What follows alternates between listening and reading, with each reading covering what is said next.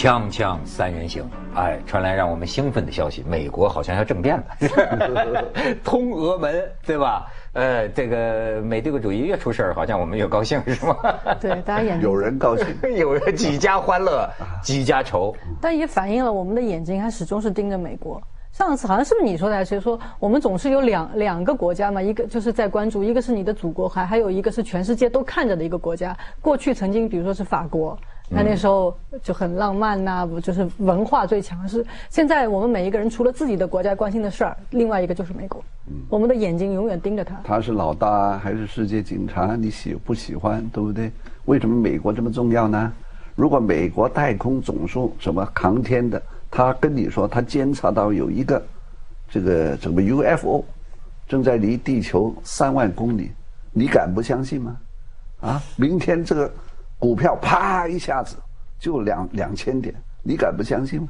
好了，过两天美国又跟你说不怕，我们发射十个核弹把它给轰掉了，股票叭又上去，你敢质疑吗？但美国很多记者会去找啊，他会去质疑他到底是真是假。以后两年后，Oliver Stone 拍出一个电影说这个骗局 另一回事，当时没人敢质疑。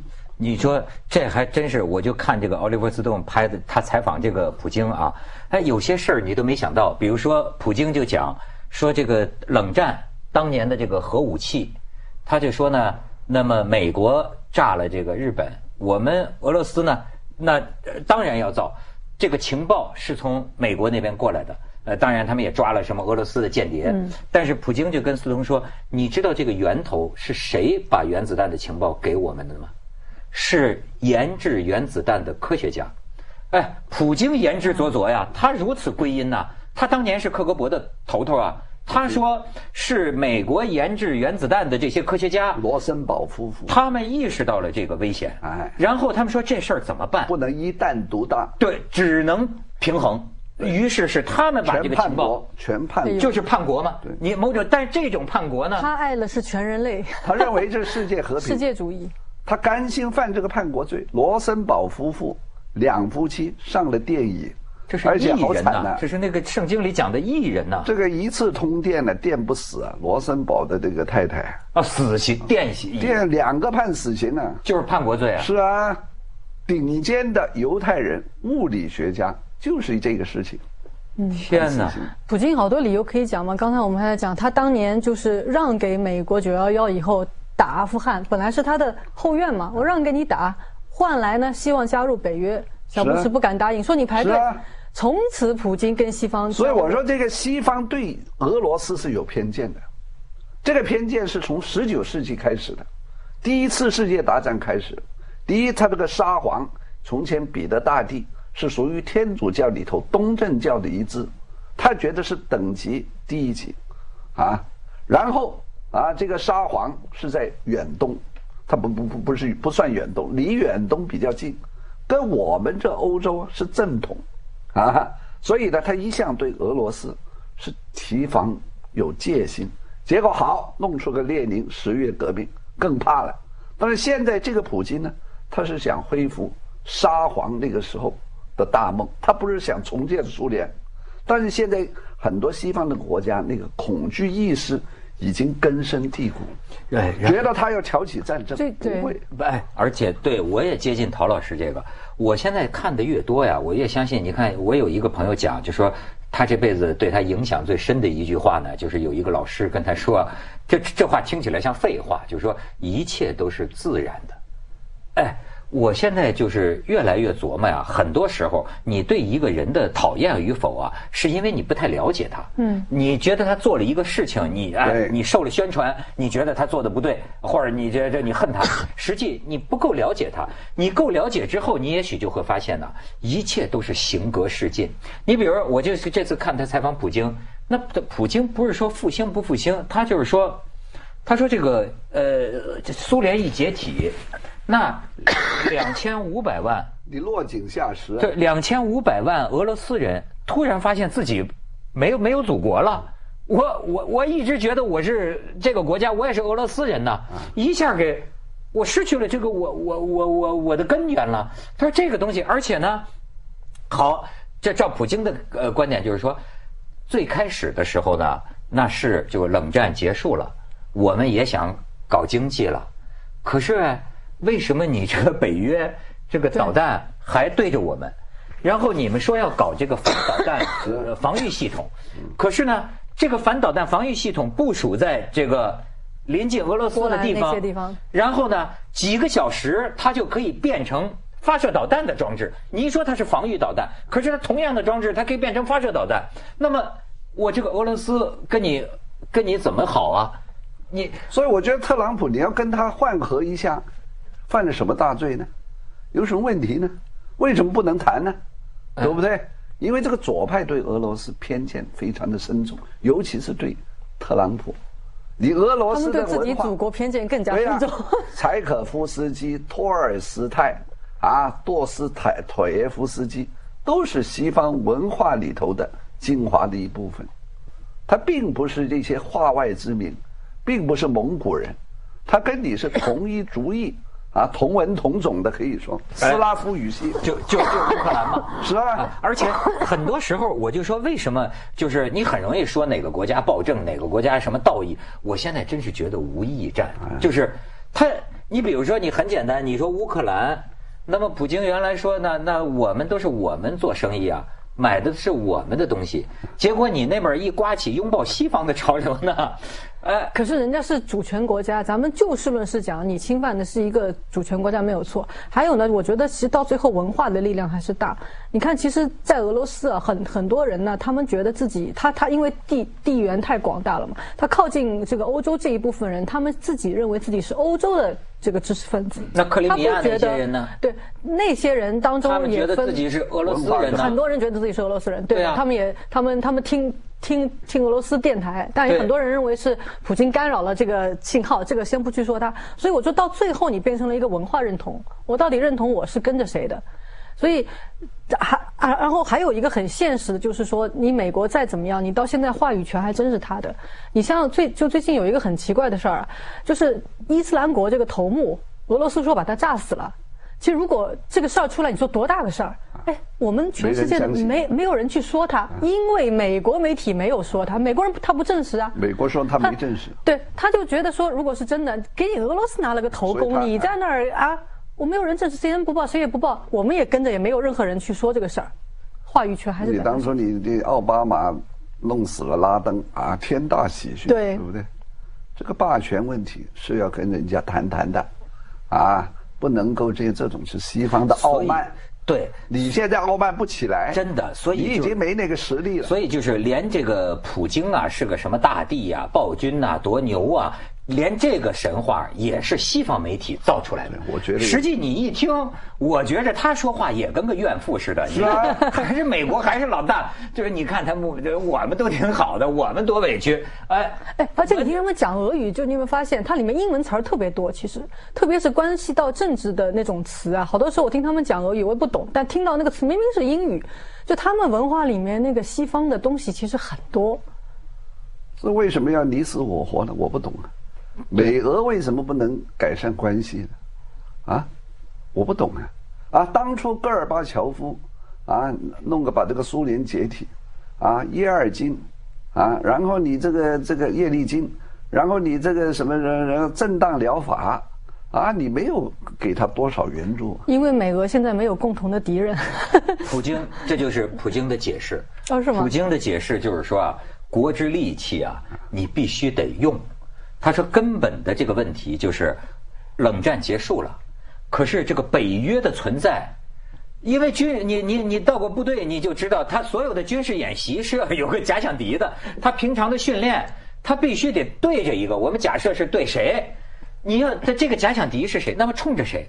啊，你这个这整个北约的这种军事投入，这个这个维持你的这个军事存在，哎，你照普京的解释就是说，他就是他这么大的军事力量，他就是得需要一个敌人。那这敌人能是谁呢？那那不是俄罗斯，那是中国吗？现在也有点往中国指的意思，就说你这个枪有枪，枪口就得指着哪儿。你说这是个很很危险的问题。要你也不可能说咱就地亨廷顿冷战结束了，三国就地解散。亨廷顿已经跟你挑明了，三大板文明板块，西方耶教文明、中国什么儒家文明，还有伊斯兰文明，A、B、C，不是 A 连 B 对付 C，就是 A 跟 C。那俄罗斯是哪一块？当然是 A 了啊，当然是耶教文明一部分了。嗯，亨廷顿很有远见了，对不对？他说就是这三块，那你俄罗斯俄罗斯本身不会独立成为第四块。他这个著作是在冷战结束以后出来的。但是很到现在还是很受这种右派攻击，说他把什么事情简化了什么，他就是说天下三分，啊，美国的政客没有把这本书读通，现在犯大错误，啊，共同敌人不就是伊斯兰恐怖主义吗？对不对？你美俄中都可以联合起来嘛，有什么问题？其实这在根本上讲就是什么，世界大同只是一个理想，只是一个理想。他他他这个永远有矛盾，永远有有冲突。等有了三体人来，我们就解决了。这是这是真实的。哎，人是不是永远需要敌人？你可能只需要朋友一样。我觉得政治永远需要敌人，不是人的需要朋友一样，还需要敌人。有的时候，谁是我们的敌人？谁是我们的朋友？这个问题是革命的首要问题。你要当世界警察，你要搞清楚谁是第一敌人，谁是可以做朋友。他好像西方左派没搞清楚，你还真是我我就是老子跟你讲，就是说，呃，我还真不是说是那个含有讽刺，我觉着我学习毛泽东思想啊，宽了我的心呐，嗯，真的就是说我老就说我学习毛主席这个矛盾论，你看啊，因为我觉得我过去生活所有的这个难题、悲剧、焦虑，你知道吗？义义军，问题在于哪里啊？就是说啊，老想解决问题。就是比如说跟公司闹矛盾了，或者跟跟朋友闹矛盾，就想或者啊你你你什么啊老就是说哎呀这个咱们怎么能解决呢？咱这矛盾怎么能解决呢？解决不了的。毛主席说了，矛盾是永恒的，这太牛了！你知道吗？就是这种哲学思想告诉我们啊，矛盾就是你每天每时的常态。于是呢，人生不过如此，你也不要不要不要解决干嘛呀？就协调，最后你成了大家的公敌，不是就是协调好了吗？你一辈子不是协调这个矛盾，就是协调那个矛盾。而且呢，你甚至按照他这种哲学思想啊，他导出来的还不应该是东风压倒西风。是为什么一定要你死我活？就像平衡吗？对，咱就平衡嘛，对吗？前列腺癌，你去问问老男人，问问医生，不要动手术哦，与癌细胞共处。你一动手术，这个癌细胞会恶化。七十岁以上，要是有这个前列腺癌，医生说不要碰，不会死的。啊，留在体内。去广告，去广告，锵锵三人行，广告之后见。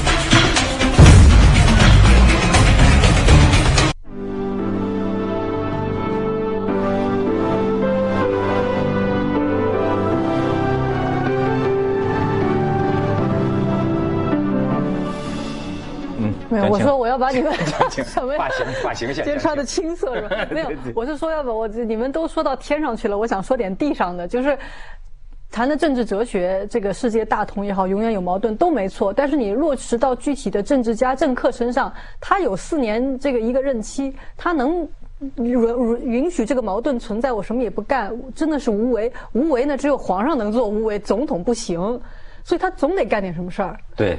任期一届，对啊，对吧？就跟咱们也有的官员，你要搞政绩工程啊，要不然我这一届，对吧？我将来留下什么政绩呢？是不是这个问题？但是啊，那陶老师，这咱就一讲天下大事啊，我觉得现在真的是处处起火呀，而且呢，哪儿都看不出解决的方法。你比如说欧洲，这个反恐 越来越密集，而且越来越，你就感觉啊，我觉得无解的根本就是无解的。这个这个难民也在涌入，而且都是这种呃，你看这个恐恐怖袭击的，都是在你这个欧洲国家土生土长的年轻人，自己就成了人肉，哪天一疯了就人肉炸弹。那么你这天天面临着这个，你说这该怎么？这个是欧洲的左派精英自己没能够解决的一个哲学的矛盾论，因为呢，他本身他只是继承了这个耶稣教、基督教那种大爱包容，这个跟我们墨家的兼爱有这个相似之处，但是这个理论归理论，一到市场你包容不了。比方讲，当初这个默默克尔夫人说，我们需要这个难民，我们应该收容，但是说漏一句。呃，有一句露馅了，因为我们需要劳工。好了，挺好啊，你是挺好，但是你在里头不是有种族偏见吗？人家来了，你原来就想我这工厂里没人，啊，正好你们来做那些工，是我们德国人不要做的。对。然后，但是你这个国家的政策，那种种族平等的法律说得很清楚，就是说要同工同酬，要呢一视同仁，要不许有这个肤色、宗教之分。但是我想倒过来问一句：你如果德国收容了一百一十万，去年呢，就是伊斯兰的那种移民，五年之后，你这个德国航空公司会不会雇佣相对比例的，是阿拉伯裔的阿拉伯人的飞机师呢？飞行员呢？你会不会？到这他不敢了，为什么？因为如果是这样的话，可能他这个盈利啊会下降，人家不敢做。所以，他实际上西方的左派的问题，他心里都有偏见，但是他不承认有这个偏见，然后就尝试用所谓的政治正确的方式来把它压着，限制言论自由。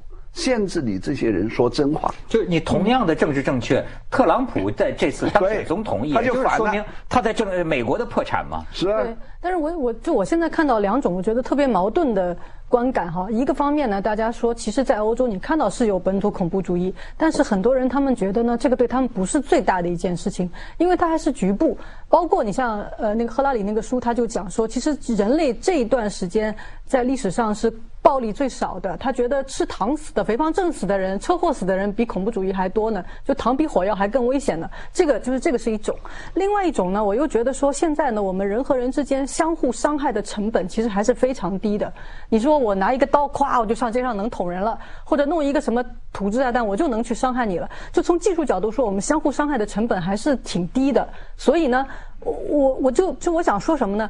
我们在什么样的情况下能够真正去实现包容呢？就是说，我们真的能把我的政府作为这个执法者，我能把你的火药枪什么全都收走了，你不可能对我造成任何伤害，我当然可以包容。我就说那呃那个李泽厚以前他写过一篇文章嘛，他就说是《左传》里面我忘了是宋什么什么公了，他就说讲到他有一个跟人家去打仗，然后他可以在那儿站着等到人家敌方渡河，对渡河过来把衣服晒干了，整理好队形，我再跟你打。嗯，为什么能这样？因为他比他们强很多，我才可以不就是我可以等着你来。对，因为我厉我比你厉害的多。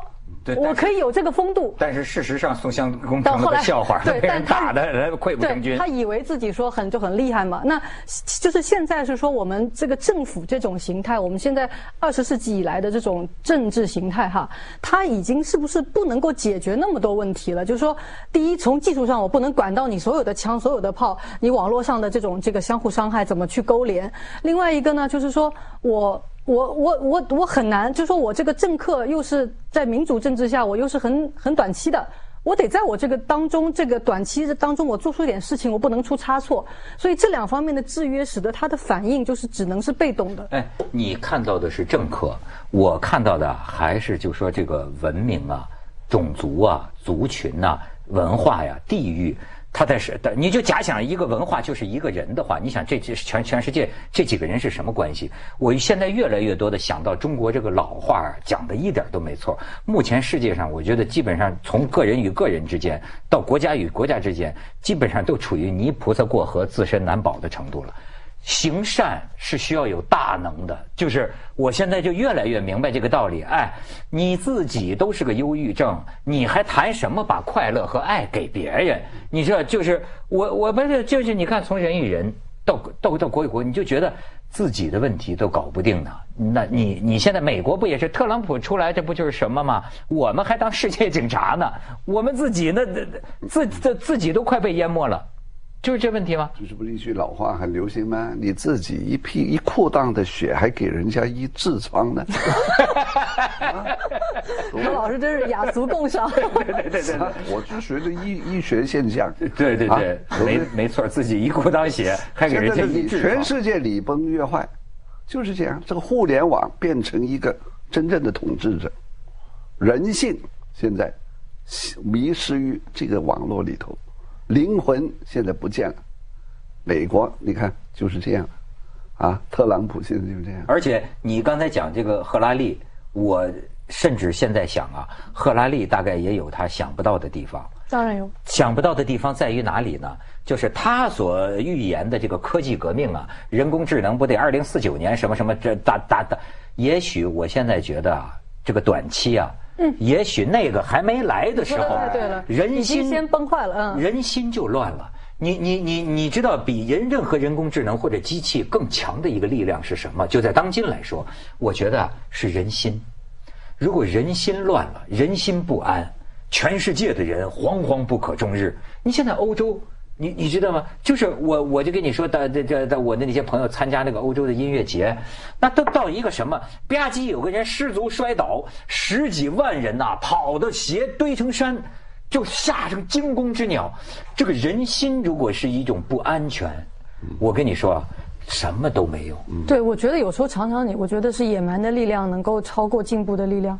就是我们在讲这个未来简史，老是讲到外哎，人工智能这样那样那样。我常常觉得有一种可能，就是在那个到来之前，各国现在其实提高军费比提高跟提高科技也差不太多了。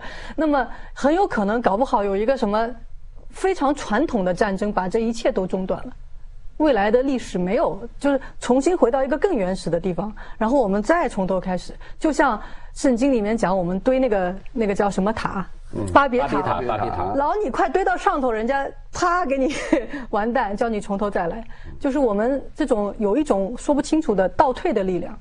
哎，所以我老说啊，这个历史啊，真的不一定是进化论，它经常可能会出现退步。倒退的。锵锵三人行，广告之后见。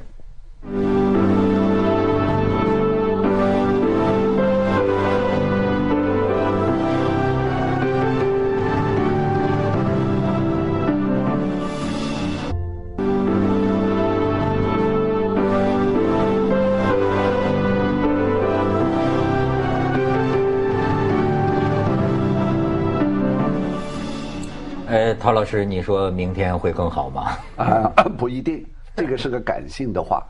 人如果活在这个南宋的时候，他没想到明天是蒙古人的元朝，叫你名字都没有，给你个号码，你家排第三，就叫你窦小三，啊，你弟弟叫窦阿四，还文涛嘛，还那么文绉绉吗？没门儿。我们有时候小孩受到误导，啊，你看科技，啊，从前。我们要坐船啊，到美国坐上了一个月。现在波音客机啊，十五小时到了。你看日子是不是过得比从前好啊？你以前看医生，现在可以用什么伽马刀啊、镭射啊，给你这个这个开脑啊什么？现在以前有没有？没有。科技是比从前进步，带来的是方便跟效率，不一定是幸福。幸福是一个函数，这里头除了科技的发明。让人活得越来越方便，还得有人文的制约跟驾驭。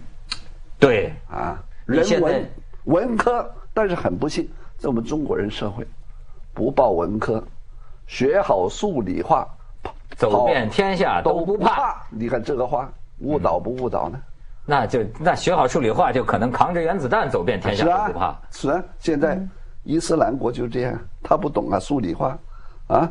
对，在网上你可以学化学，自己造炸弹。对对对，他们说这个伊斯兰国这些是幸好他们还不太懂高科技，他们掌握的都还是低端技术。就你想一想，他们现在都搞什么？就拿个刀，拿个炸药。如果说他们掌握了更高级的东西，对技术形成一种迷信，嗯，然后对人文、对人文科的这种蔑视，对，这样会出乱子。没错。